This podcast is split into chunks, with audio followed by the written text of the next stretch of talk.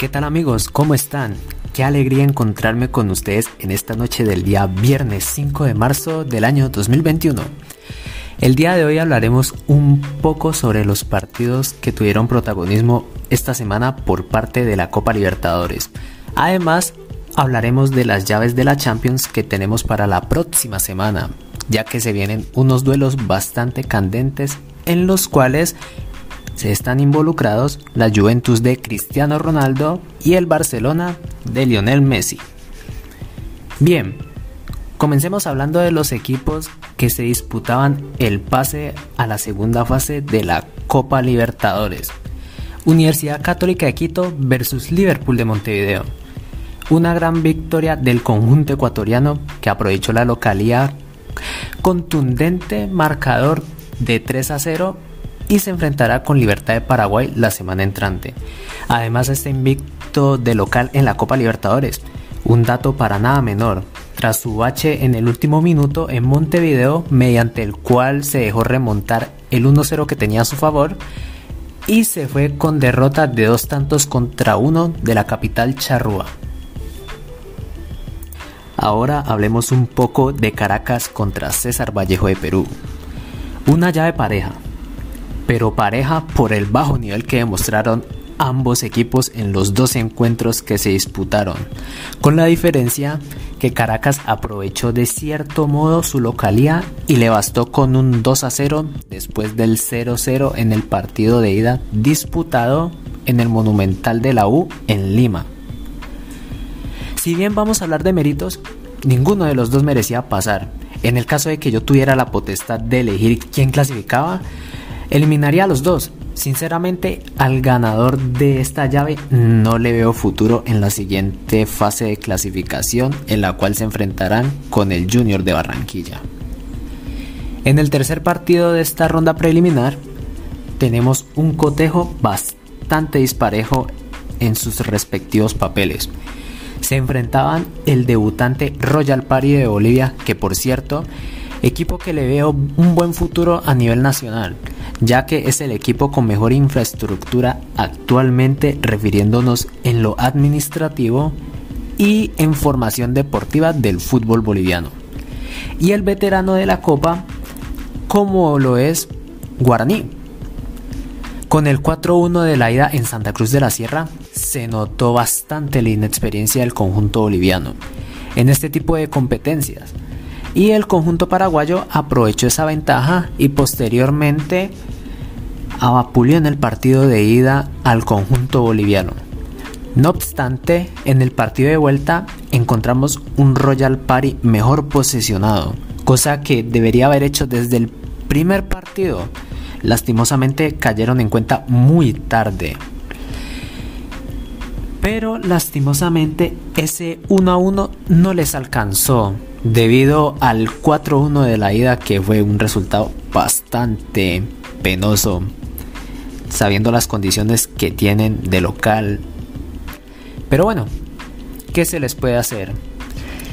Además, el conjunto guaraní fue muy superior. Aprovechó todos los errores de Royal Party. Y en el segundo partido, como ya llevaban una ventaja bastante abultada, de cierto modo se relajaron pero aseguraron su clasificación de la Copa Libertadores en la cual enfrentarán a un veterano también del campeonato como lo es Atlético Nacional de Colombia, un bicampeón de la Copa, un partido bastante atractivo que ya veremos si está lleno de emociones, de goles, principalmente creo que será eso porque Guarani también es un equipo goleador. Así que esperemos que nos trae este cotejo. Ahora hablemos un poco de la Champions, ya que se vienen dos duelos bastante interesantes. Una llave bastante liquidada como la del Paris Saint-Germain con el Fútbol Club Barcelona. Después de ese baile que les metió Mbappé en el Camp Nou, inclusive me atrevo a decir que Piqué tuvo pesadillas esa noche con el astro francés. Una victoria abultada, 4-1 de visita, podríamos catalogar esto como un nuevo fracaso del Fútbol Club Barcelona. Pero si el Paris Saint-Germain llegara a perder esta llave, sería algo más catastrófico para el conjunto de Mauricio Pochettino. También he visto comentarios de la ausencia de Neymar, que con Neymar les habrían metido 8 goles.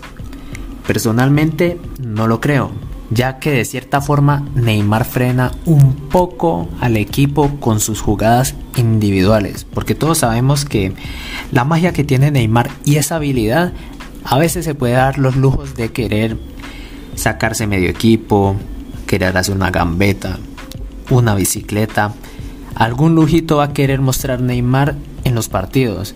Y esa es la razón por la cual el equipo se frenaría un poco colectivamente.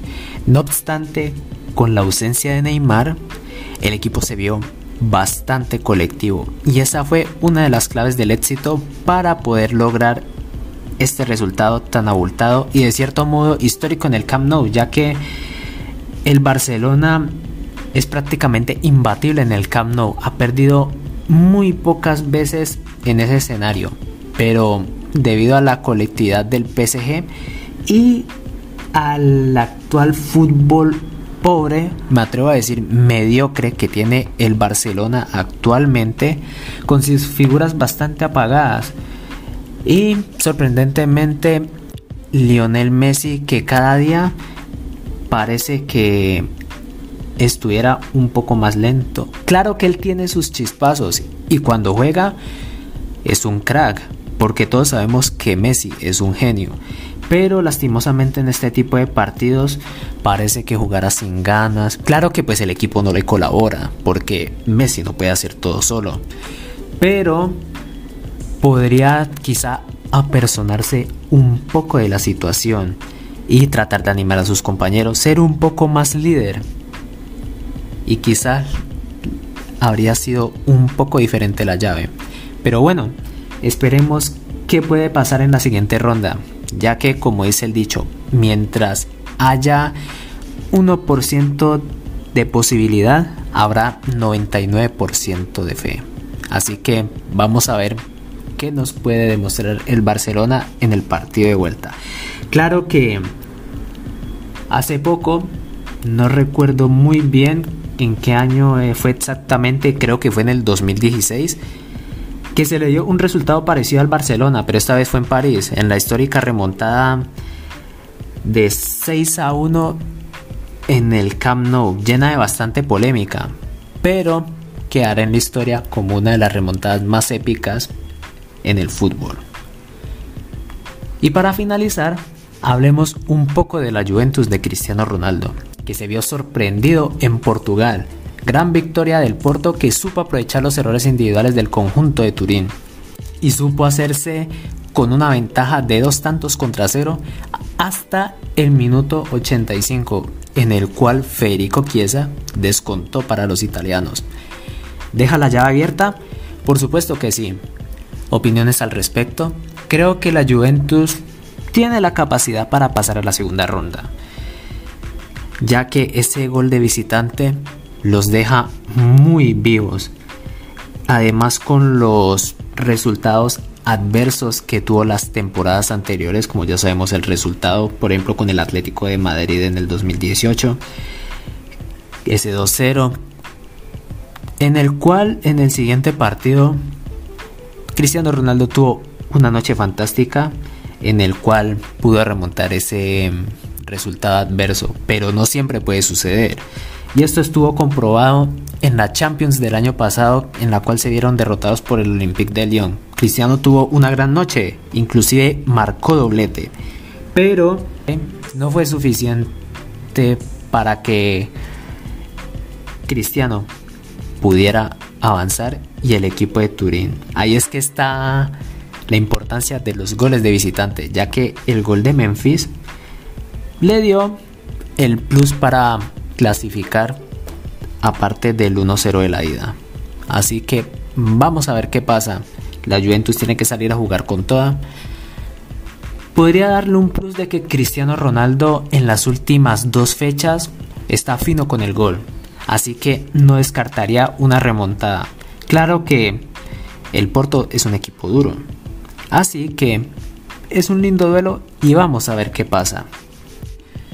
Bueno chicos, espero que les haya gustado esta pequeña información y opiniones que les acabé de decir. Espero que tengan una linda noche y nos vemos en el siguiente capítulo que Dios mediante será la próxima semana. Adiós.